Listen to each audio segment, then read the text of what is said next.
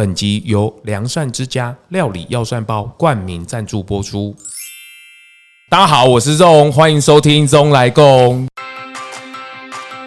如此的拘谨，那是因为我旁边有拍摄团队在拍摄这整个记录，一定要破梗就对，我一定要破梗，我要好好记录一下这个 疫苗这件事情。我希望大家不要再扯上什么动物实验了。嗯，你该打就去打，听医生的话，听专家的话，不要自己去乱想，因为这是影响整个人类社会。那当然，我们如果说我们这这一类的人在开会的时候，嗯，通常就是要走后门逃出去，对，讨论的议题都。今天整个频道的品质，整个提升了，因为我们邀请到了毒物专家昭明威教授，跟大家打个招呼。Hello，Ron，还有各位听众，大家好。是是是，这个毒物专家大家是比较少听呐、啊。毒这件事情，为什么它的学理的名称就是这样吗？这个学理名称其实它就叫毒，但其实我们有主题曲啦，叫做“毒你千遍也不厌倦”。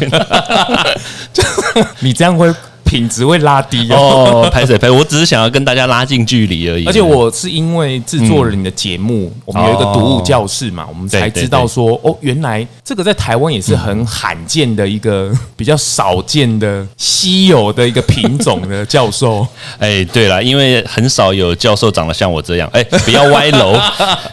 啊，对啦，因为说实在，毒物它本来就是一个少见的学门嘛，对。但是其实毒物根本就就在你身边，你知道吗？它其实就是囊括了我们的食衣住行娱乐，哎，全部都是跟毒有关呐。是，可是你那时候怎么会发现，在台湾没有得找寻吧？你有？比如说你现在学成归国，你有去找到你跟你一样的人的部分吗？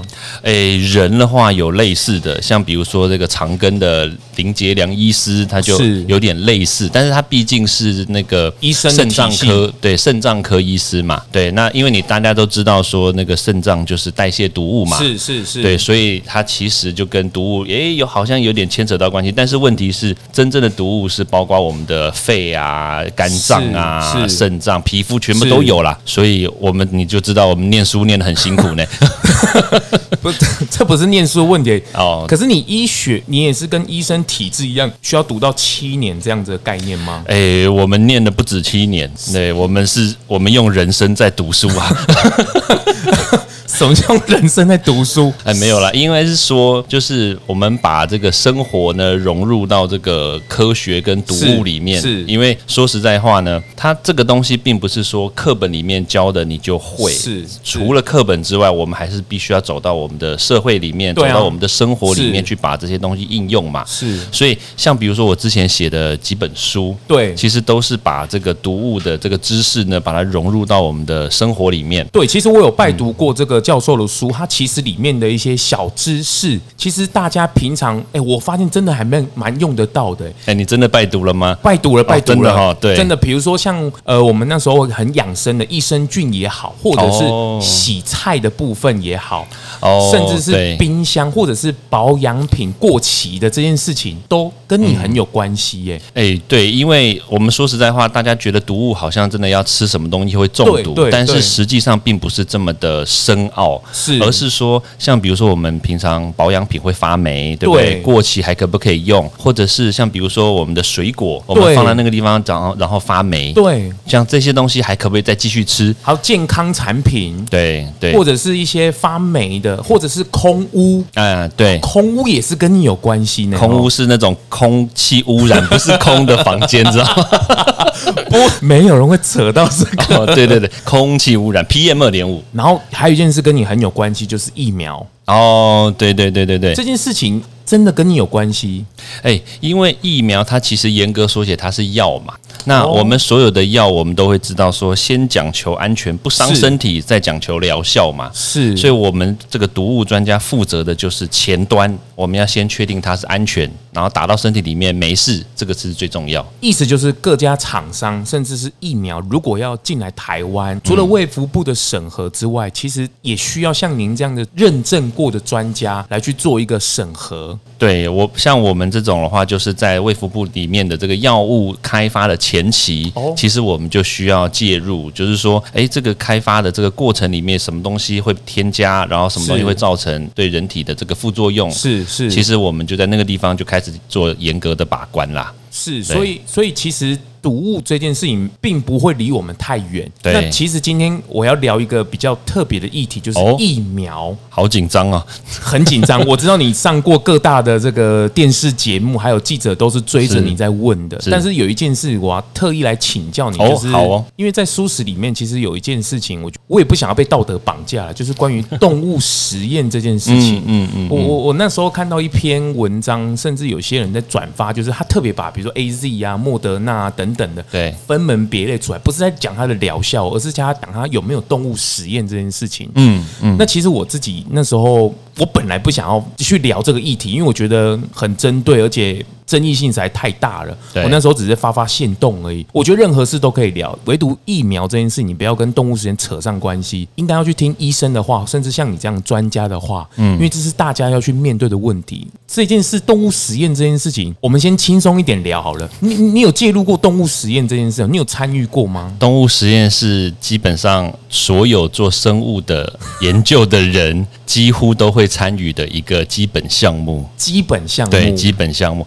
我举一个简单例子啊，你看，像比如说高中，我们很多人会选择第三类组，对不对？那第三类组的人，他可能就会解剖青蛙、解剖老鼠、解剖无锅鱼。对，其实这个就是。动物试验嘛，对对，所以其实你说做生物的人、做医生的人，他没有接触过动物实验，哇，这个应该很难。是，嗯，那那时候其实读物教室里面有在聊这件事情。不过我我我稍微追根究底一下，就是其实为什么会有动物实验这件事情？我觉得教授那时候讲的不错，就是嗯，其实为了在，毕竟人类当然啦、啊，我们当然比较高阶一点啦、啊，就是我们因为生命这件事情，当然动物、植物上面都有，因为它的变化性实在太。大了，那不太可能一下子就拿到人体做试验嘛。嗯，其实它是循序渐进的，对，所以才会有动物实验这件事情，对吧？哎，对，动物实验说实在话，它就是用来替代这个药物在临床试验的时候，它不会直接用到人身上嘛。所以它动物的是有哪一些？比如说我们最常知道的白老鼠嘛。对，白老鼠它又分成大的老鼠、小的老鼠，然后还有什么？现在比较厉害的就是基因剔除的老鼠，我还有。对，基因修改过的老鼠，所以你们还要负责养老鼠，要负责养老鼠，然后还要负责养把它养大。有哎，有些实验还是要，虽然这样听起来有点残忍，但是有些实验呢，它会针对那种年轻的老鼠，它用来模拟这种年轻的人嘛，是。的这种模式，所以所以会有一些兔子或者是猕猴，兔子、猕猴，然后米格鲁，我说那个狗，狗。对，然后还有猫，猫倒是比较少。那那昆虫类的，好像我听说也有，像像对昆虫有啊，像仓鼠也有啊，秋行军虫有听过吧？对不对？还有那时候听你讲过蟑螂王这件事情，哎，蟑螂，哎，大家去听那个。说实在，说实在话，蟑螂是很必要的一个。蟑螂为什么必要？因为我们要研究杀虫剂啊，你总是要知道你杀虫剂可以杀多少蟑螂吧？这跟你有关系？跟我没有关系。我因啊有有关系，因为我害怕蟑螂。大家可以去听那个什么叫蟑螂王？天哪！而且蟑螂还会站起来。对，因为蟑螂受到惊吓，它会站起来，用两只脚走路。哎，这是真的哦。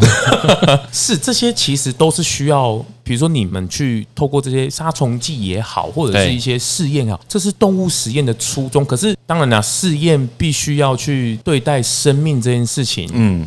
这是以前的做法吧，但是我记得你那时候有提说，其实有慢慢的用科学的数据来去改善这件事情。好，现在其实有两个方式正在做这个动物实验的改进的部分。是第一个部分就是我们会用这个科学软体的模拟的方式，是我们用。这样子的逻辑去推估，说我们未来的这个药也好，疫苗也好，它在进到人身上的时候，它会在这个剂量上面，还有副作用上面，是不是可以大幅的下降？然后用模拟软体模拟的方式把它先推估出来。是。那推估出来之后呢？那这样子我们在进行到后续的动物实验的时候，我们就可以大量的降低我们动物使用的支数。是对，但是我必须说，这个前提是我们动物实验终究在目前现阶段来说，还是必须要使用的。原因是在于说，即使我们用软体也好，用其他的方式替代方式也好，我们大幅度的降低了动物实验使用的这个数量。像可能以前我们做一个简单的实验，我们可能要花个一千只的牺牲一千只的老鼠，是是。那现在我们可能只需要牺牲牺牲一百只，或者是比较少。但是啊，这个其实有逐步的在改善呢、啊。这是第一，这是第一个，我们可以降低数量。当然，我们还是期望这个软体的设计可以再更精进。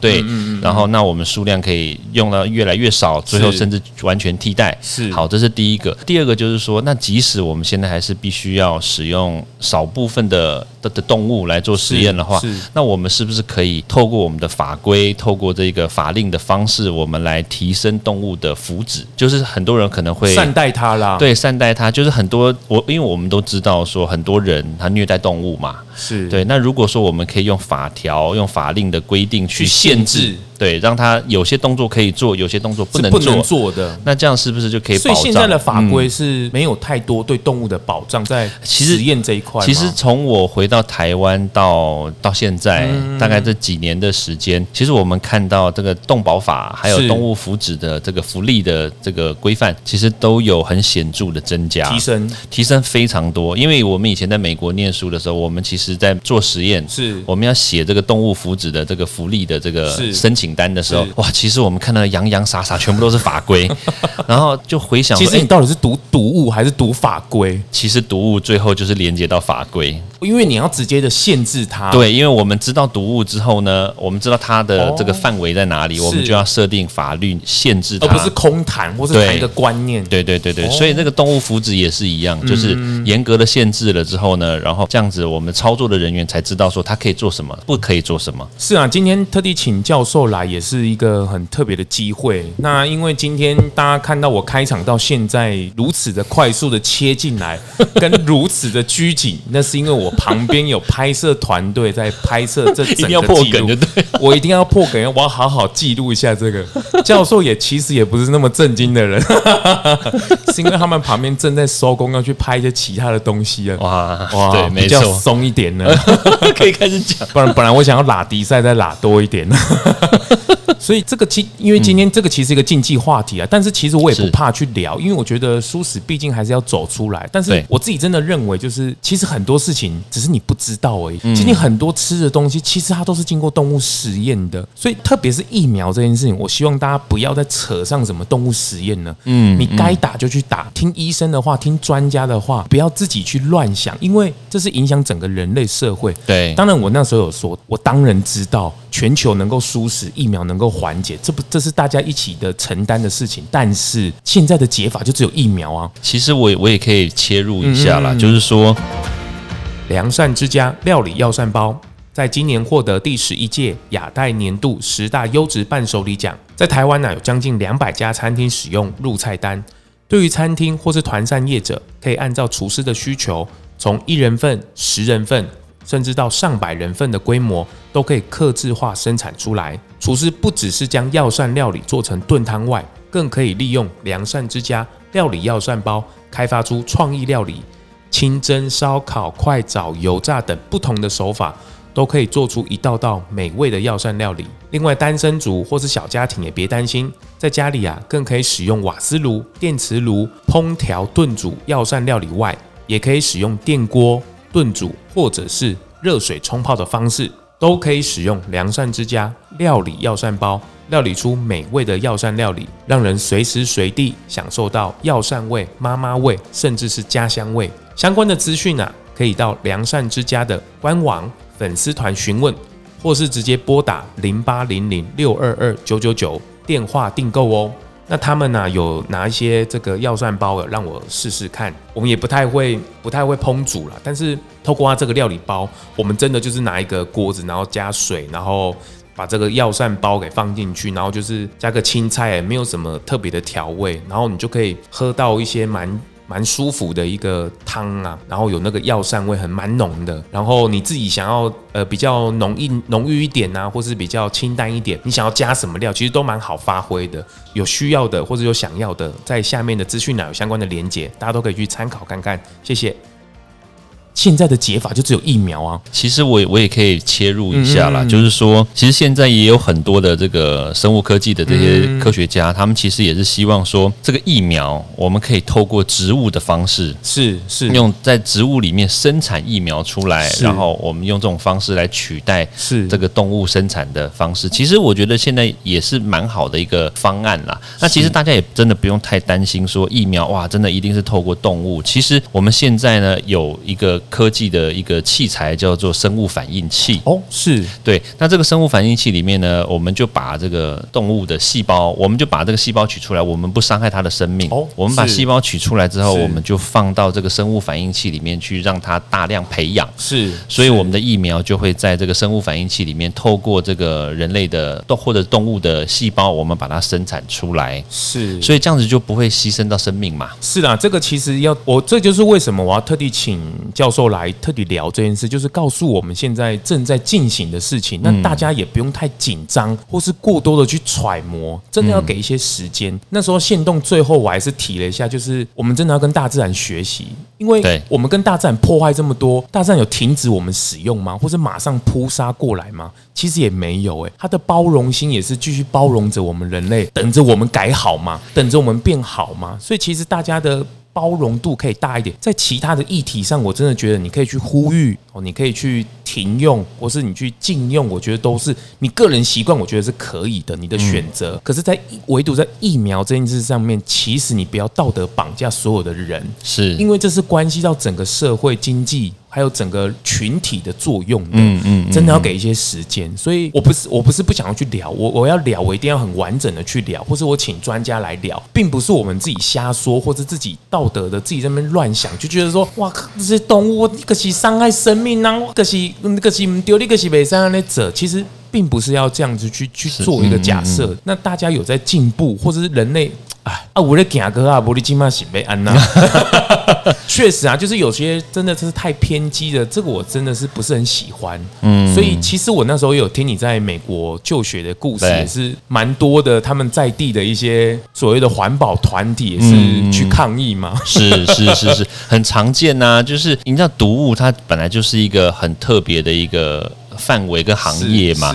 那当然，我们如果说我们这这一类的人在开会的时候，你通常就是要走后门逃出去，对，讨论的议题都是比较尖锐的，你知道吗？是是，是，对呀、啊。那所以我记得就是有一次就开会的时候，就是那个会场被包围 抗议。人家抗议就是对第一个啦，就是就是期望我们不要用动物实验，是对。那另外一个就是说，哎，那你就是生物科技要危害人人人类啊，然后危害道德啊，对，还有法规的哇，一群人全部围着那个，听说还丢鸡蛋，哎，我真的好奇哈，人家都已经违反，都尽量建议不要使用动物来丢鸡蛋。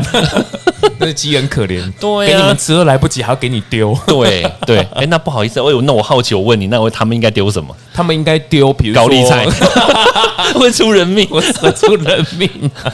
所以其实这件事也是很难为。不过我真的觉得毒物专家，我甚至在还没认识教授之前，嗯、其实我也不太晓得有这一门专业在。嗯，那其实它牵扯的东西真的蛮多的，而且比如说像那时候紫外灯啊，或是空气清净机啊，嗯，或是一些只要滤过一些很细微的东西，或是毒奶粉啊，我真的是食衣住行娱乐，其实你们都有介入过，哎，对，所以所以像说实在话啦，这个中间的范围，说实在真的也是蛮蛮辛苦的啦，因为要把这个所有的知识把它兜在一起，是对，但是像。像如果说我们真的可以把这些事情做好，是那其实就真的是可以替这个全台湾或者是全人类可以做一些那个安全性的把关，然后毒物的把关。我觉得这个其实是为大家谋福利啦。我觉得这个也是不错的一个想法初衷。是，其实其实我那时候有跟教授特别聊他的定位，就是呃，毒物教授是一个，毒物专家是一个，可是医生也是一个，对，营养师也是一个，对。那营养师通常就是叫我们吃什么吃什么吃什么嘛，对，什么营养什么营养。养嘛。嗯，那医生就是治好我们的病嘛。对。但毒物教授的定位很好玩哦，就是这里有毒哦，那里有毒哦，那里有毒哦，这里有毒哦。我们其实就是一个先知的概念。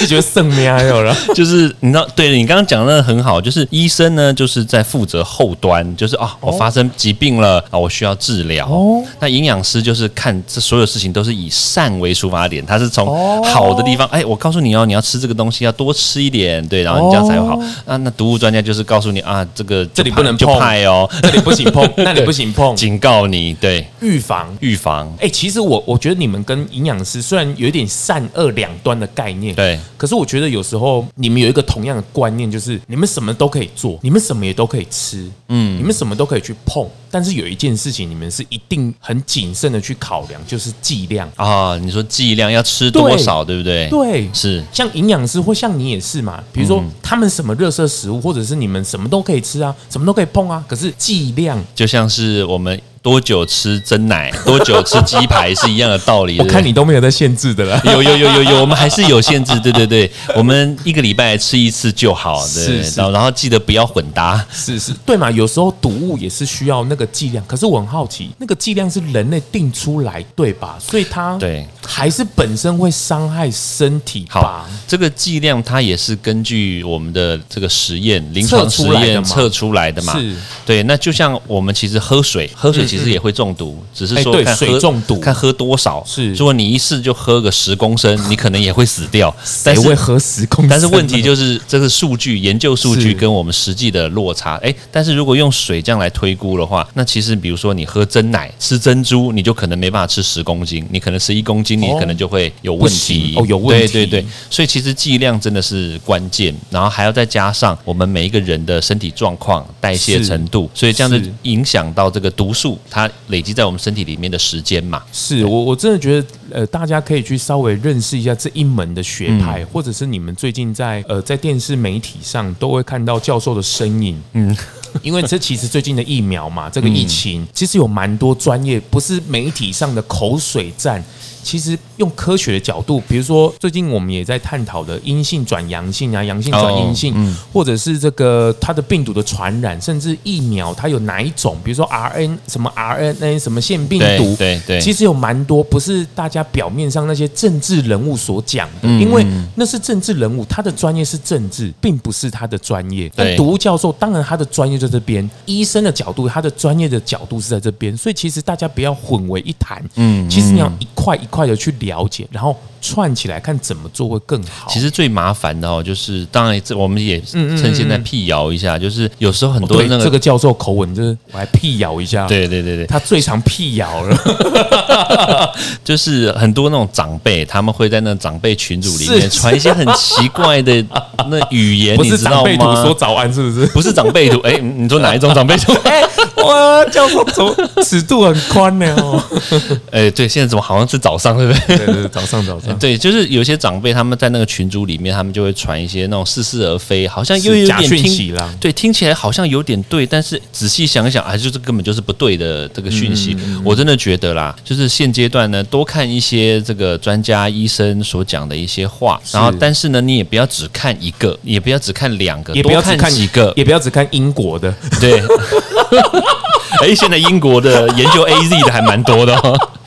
哎，你看，我真的因为认识了教授，所以我也大概知道他们的脉络。比如说，他们真的去看这些科学期刊，对不对？对，这些都是专家学者他们去累积出来的报告，及时性的报告也会有。对，然后做一个滚动式的更新。对，滚动式很重要。对，因为现在疫情就是滚动式嘛，超滚的哎。对啊，今天跟明天就不一样哎。对，你在 follow 那个，我们每次在录的时候就这样啊。哎，我们今天录完，明天要上说，哎，怎么完全不一样？翻盘，然后埃及霸整个又被翻盘了。对，好恐怖哦。然后 Delta 又莫名其妙的入侵了，而且 Delta 现在又莫名其妙的变了好几种不同的 Delta。你就说台湾人有好几种的意思吗？所以大家其实可以稍微关注一下这一块，因为我觉得以后大家讲的新常态就是疫情在陪伴着我们，不管它会不会变成呃所谓的流行病毒也过也没有关系，因为我我跟你讲，因为人类是这个都是我们自己引起的吧？你喜欢用电子产品，你喜欢物质丰富，你喜欢这个熟食冷冻，其实很多东西你都没有看到它的垃圾处理那一块，或是分解那一块。对，其实有时候都会流到我们身上。而且那时候教授，我看你刚回国的时候，也 是去真的去测空污，然后直接去跟厂商就，哎，对，因为我们那时候有一个科技部的计划，哦，你这个很猛哎。然后我们就真的在全台湾设了六个那个采采这个空气污染的。厂商看到你会怕没有？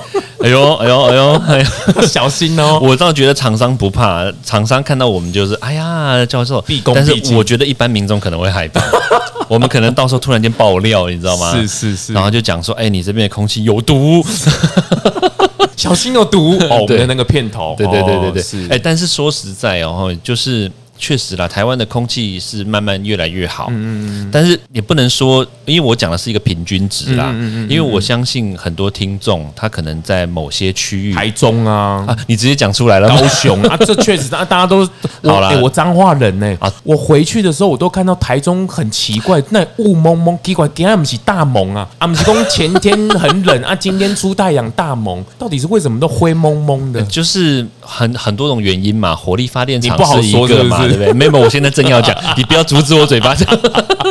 火力发电厂啊，对不对？哎，但是我有有一次哦，我真的觉得有，真的有时候不能怪那些厂商或者是那些重工业，因为你看我搭高铁从台北到高雄，我就沿路你知道吗？空气越来越灰，然后到那个比如说你刚刚讲的彰化啦、云林啊、嘉义，还真的还蛮多农民，他们其实就在田边就开始燃烧。那个稻草烧稻草，这是以前可是说实在话，对对，但是说实在话，那个其实就是空气污染啊！你卖公这，你公中秋节烤肉，为什么夸张？对啊，中秋节烤肉，其实大家也在围炉嘛，围的那个炉，其实大家你不知道那那个当下纸爆呢？对啊，而且跟现在，比如说家庭是很大家很喜欢开放式的厨房，以前都是妈妈吸嘛，啊，现在全家全家吸，所以。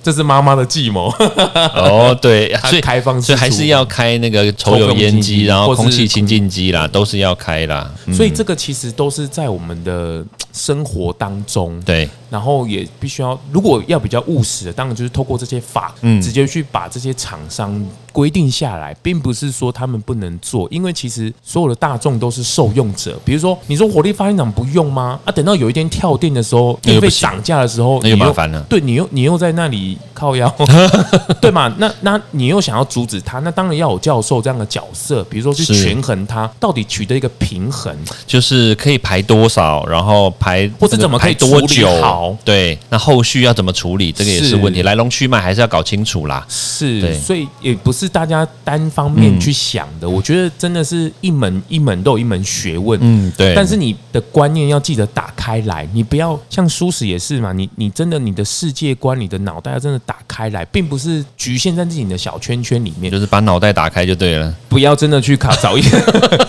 因为我自己自己也是这样，我我因为做了 Podcast 踏出来之后，我本来就。不觉得呃，舒适圈是很小圈。我们谁说舒适圈的人就只能在自己的交友圈里面，不能去吃？怎么吃素了没有朋友？这是这件很奇怪的事情。那是你的交友我问题啊，并不是跟你吃素完全没有关系嘛。对，所以这个事情大家真的脑洞大开，好好听听大家怎么说，或专家怎么说。没错，没错。那。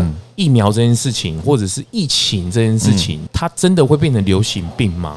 呃，看起来这个病毒它会一直不断的突变嘛，然后看起来也是越变越适合人类啦。适合人类，对，越变越适合人类。那什么叫做适合人类？就是说，它就会跟着我们身边，然后在我们的身体里面，然后长长居久安。然后，当你有一天你的这个免疫力下滑了，你的身体状况不好的时候，诶，它就趁机起来作乱了。是，对，就很像感冒嘛。可是他有一点，听说他是感染受伤之后，他的那个病情是不可逆的，也就是他受的伤害是不可逆的。嗯、这个应该有蛮多人在讨论？呃，我觉得这个也是说，大家也不用太过于担心。是，就是早期的这个病毒刚出来的时候，确实它造成的伤害比较多。但是我们现在看到这个病毒一直演变到现阶段，它开始。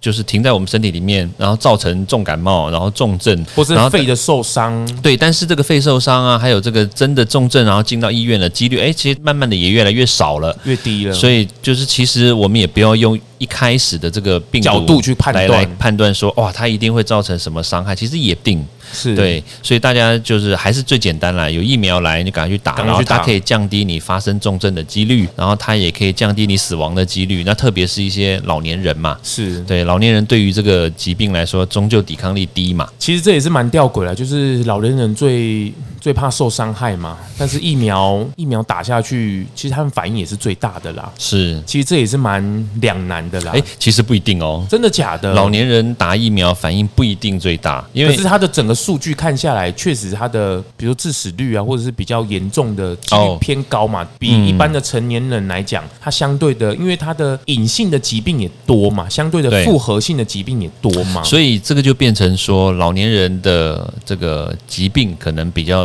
多一点，所以在在他去施打疫苗之前呢，一定要做好这个健康安全检健健康检查，安全检查，安全检查，先 Social Security，对，对这个健康检查还是要先准备好，然后那先确定。说哪哪些疫苗是适合你打的，哪些不适合？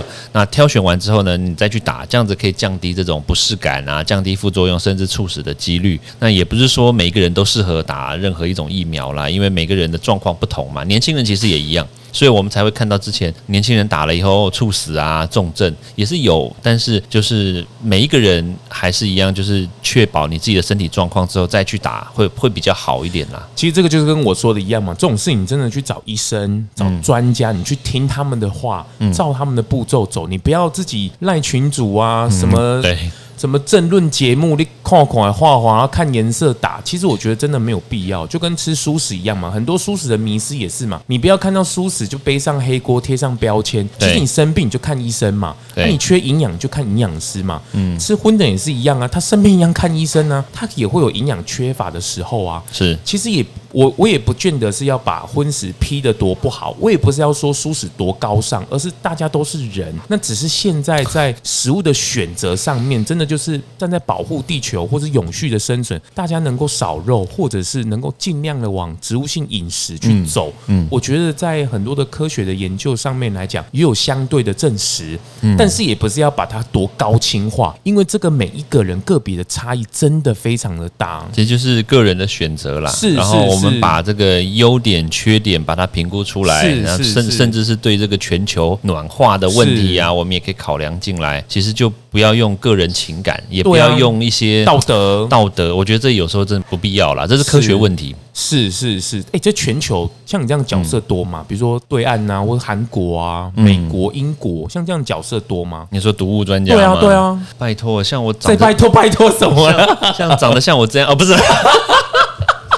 好，大家去热搜，大家看大家评分，招是招财猫的招，没有啦，这个就是美国的这个，我们是一个执照嘛，有一个执照，毒物专家是一个执照，而且这个专家的这个执照发发。这个执照的单位是美国毒物学会，它是一个美国 FDA 的这个认证的一个学会。那我们通常来说，在美国的这个人，这这种人特别多，因为当然就是市场在美国嘛，所以像比如说我们最常做的事情就是，诶，如果有一个药，对，他要进美国市场，他要评估说他到底安全不安全，那就是找我们这种人去帮他签名，然后帮他去做认证，大概就是这样。所以像美进美国 FDA 可以上市的这些药，通通都是。是我们这种人来背书过的啦，嗯，所以其实各国你的同学们应该各个国家其实有时候都遇得到嘛，哎，遇得到啊，欧洲的也会有，土耳其啊，然后爱尔兰啊，还有像非洲也有啊，亚裔的多吗？亚裔的多吗？亚裔的偏少，但是亚裔也有，像比如说中中国大陆籍的也有，然后还有你跟中国大陆籍的会打架吗？跟他打架吗？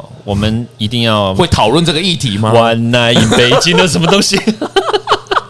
哎，怎么讲的？然后歪歪的。是是，你跟韩国应该会变成好朋友嘛？没有什么利益上的冲突啊。我们都一起去看一些，听 K-pop 啊，对不对？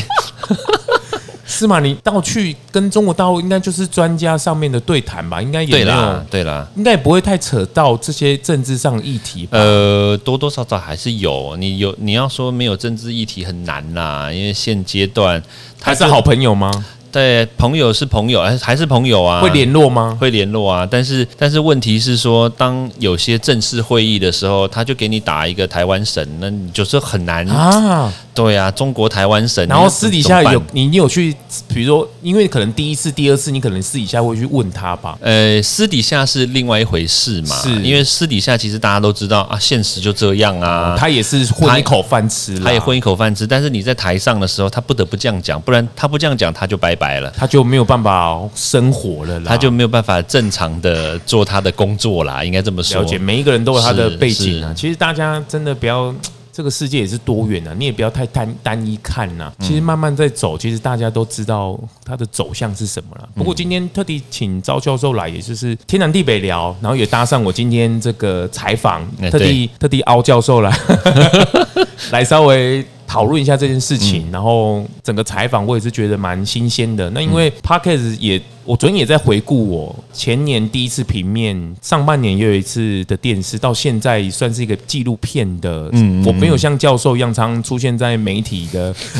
别这样，别这样，甚至有时候录一录说，等一下，等一下，我有个视讯，然后我还要帮他拿手机 采访采访，然后您好。每个礼拜都有哎、欸，真的。然后各家还要抢人，对，然后很昂很昂，有没有？对，然后排那个还要权衡，对不对？哦，这个跟这个比较熟。这个其实因为这个真的很需要专家来协助我们呐。嗯，因为这个台湾真的是很多的口水，我们在想那，就包括在舒适圈也是嘛，就是疫苗啊就去打，就是有什么好去？哎，我是真的，我我为什么特地来聊这件事？是因为真的有人因为动物实验然后不去打。哎，我我我真的觉得很，我突然我突然想到一个问题哦，虽然我们时间快到，但是我想了一个问题，那个你知道这个很多保养品它是不能用动物实验嘛？知道啊，对啊，那那吃蔬食的人他会不会戒？就是他们会去查，甚至有一些人他们就是专门去找没有动物实验。了解了解，甚至欧盟也是已经明文规定了嘛。其实台湾也是啦，台湾的也都不能用动物实验。可是对岸很奇怪，他一定要有动物实验才才进去，就是他们的一些法规裁的比较死啦。对，就是也是蛮可惜的。不过我觉得世界在动，他们毕竟还是要动啦。比如说大家都用 iPhone 了，大家都往前走，你也不可能不用嘛。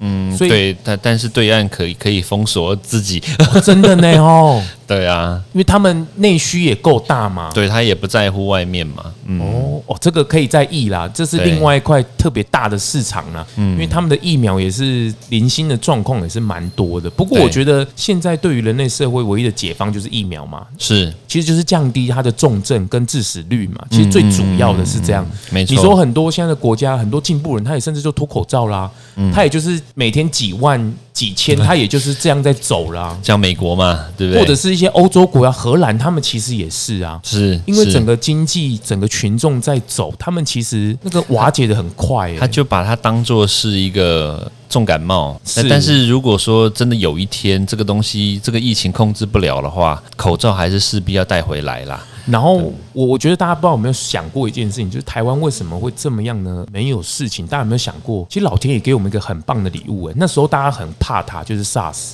嗯，其实那时候我们已经演练过一遍了。嗯，其实这个说实在，我们可以分成几个层面啦。是就是我们确实台湾人怕死嘛。我直接、欸、这很好的天性，我直接明讲，这很好的天性。所以大家都看的每个人都戴口罩，是这个确实，然后勤洗手，维持距离，这个都是很好。然后那但是我觉得。还可以再更加强啦，就是像比如说打疫苗这件事情，还是大家还是可以努力一下啦。哎，如果没有政论节目，说不定大家打的疫苗真的都打得很勤劳呢。哈，我觉得可能会不会关掉电视媒体，他们就去打了？对啊，就像是那种五十年前那个，对不对？那时候的台湾淳朴的状况下，怕的怕呢。但是问题是哦，你看台湾目前的打疫苗的状况，你看全世界其实都这样哎，到后面都还是要催促啦。对，大家其实都是还是有一大部分的人会担心说打了疫苗会怎么样。其实他们根本就没有什么理什么动。动物实验，那这是真的开小圈子在那边。哦，拜托你视野大，只是大部分都是害怕，就是惊恐说啊，到底打了没有怎么样？打了会不会怎么样？对，其实大家都还是害怕、恐惧啦。是是是，其实也就是需要教授这样帮我们用科学的数据来说话，告诉我们这些实际的证据，然后让大家有信心的，嗯，然后大家一起面对这件事情，这样才会越来越好嘛。那相信动物实验这件事情，我也不是不害，我也不是害怕去聊，而是。而是这件事情要聊，我们就真的请专家来好好聊。那现在的科技到哪里？未来走向会到哪里？对，或者我们有没有什么更务实的做法？其实我觉得都是可以去谈的，而不是你不要用自己以为或者是道德绑架。你逻辑去聊，对，没错，这其实是要政知正确啦。我也不是说我讲的都对，而是大家心胸打开来，多听听，多看看。嗯，比如说那个那时候那个病猫，那个一百五十四只猫进来也是嘛。哦、这其实我也觉得很奇怪，那这是媒体的看法嘛？在我看法里面，哎，奇怪了啊！你对猫这样子。啊，你自己餐房上那些动物嘞？对啊，那这是很奇怪的事情。那是因为媒体刚好去大篇幅的报道，然后让大家关注这个议题。啊，你其他的嘞，或是没有看到的扑杀了多少？啊，那些病死猪啊，不是都是一样的对待吗？其实当时的状况，我说实在话，也不真的不能双标。你不能说因为它是宠物，啊、然后你就把它跟猪来来做、啊、做区隔。其实它们都是动物，都是动物啊。对啊，你你猪可以走私进来，那猪不是生命吗？是啊，是啊。所以我觉得这个。真的不公平啦！是是是，大家也不要被这个新闻议题就拉着走，被带风向。是，我觉得大家还是有一个政治正见的去了解事情真正的面貌。嗯，那比如说多看看教授的书啊，嗯，翻翻一些小知识，我觉得都很好嘛。就是听听读物教室，或者是来听听我们这一集，把一些读物，或者因为疾病对于未来，或者读物对于人类社会的影响，真的是颇大的。以前还觉得没有什么。比如像毒奶粉，嗯，因为毒奶粉，台湾才开始走植物奶。哦，对，没错，二零零八年之后，对啊，因为毒奶粉婴儿哎，拜托，那是我们下一代。你厂商 How dare you？对，你说你说对岸吗？真的是 How dare you？哎，这个下一代你怎么敢伤害？你怎么下得了手？好险那一次的风暴，其实在台湾没有燃烧起来，是是，对，但是在中国大陆，他死了好好多人哦，而且特别就是婴儿。是啊，真的是 How dare you？哎，所以其实人类。不，大家真的，如果你真的要严苛说，真的，你呼吸都没有办法呼吸耶。嗯，你细菌，你那些生命真的都，所以大家真的不要太狭隘，打开，往前走，对，希望光明，大家一起携手往前，对，走。走走去哪里？所以其实今天跟大家教授聊天聊地，我们其实也聊得差不多。嗯嗯，我们有机会一集真的聊不太够，我们希望好啊。之后没有采访你也要来哦。可以的，可以，没有摄影机你也要来聊哦。好像我们可能尺度更开。好 好，那到哪里可以找到教授的身影，或者要怎么去追踪你呢？哎，我有一个粉丝专业，是是是，然后就在脸书上面，然后就打昭明威教授独理威廉，是就可以找得到。那如果说你想要追踪我的 IG，那 IG 上面没有什么文章，只有照片，还有订阅他的 Podcast 哦，这个对对对，毒物教室非常重要。是是是，那还有东来共，大家也可以去追踪一下。我觉得大家听听不一样的逻辑。那那教授这边也再会等一下再好好的请教他关于蔬食这一块有一些。食品科技的一些问题，嗯嗯嗯，有机会再来请教他。好，今天谢谢教授来龙来共，谢谢教授，好，谢谢谢谢谢谢大家，谢谢，拜拜拜拜。节目最后啊，也邀请你追踪 Zone 龙来共 FB 粉丝专业 IG，还有各大 Podcast 收听平台订阅、评分、留言，特别是在 Apple Podcast 上，麻烦滑到最下面，帮我五星吹爆，评论留言起来。让我继续在 Podcast 上面为舒适发声，感谢您。